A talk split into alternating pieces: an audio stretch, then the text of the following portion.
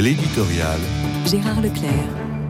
Qui a raison entre le Hamas qui renvoie la responsabilité du massacre qui a fait 200 morts dans un hôpital de Gaza sur Israël et Israël qui prétend que c'est le Hamas qui est coupable?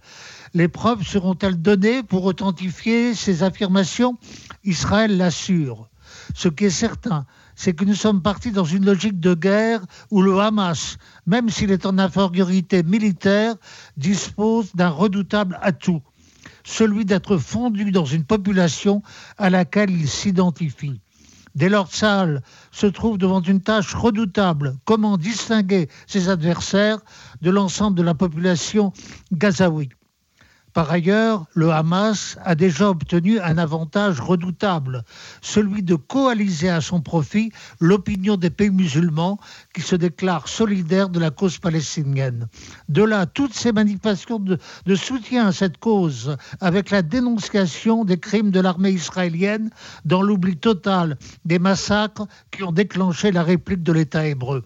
Ainsi, c'est rétabli le clivage entre alliés, alliés des uns et alliés des autres, avec des retombées pour nous. On manifeste devant les ambassades de France pour dénoncer notre complicité avec l'ennemi sioniste. Serait-ce donc que tous les efforts déployés depuis des décennies pour rompre ce clivage infernal l'auraient été en pure vanité? Il faut bien dire que la seule création de l'État d'Israël constituait un extraordinaire pari. Dès cette création, il fallait se défendre par les armes, sous peine de disparaître. Et il ne s'est maintenu qu'en imposant un rapport de force favorable. Rapport de force qui ne signifie pas la paix, parce que la paix exige la réconciliation, une réconciliation reportée pour combien de temps encore?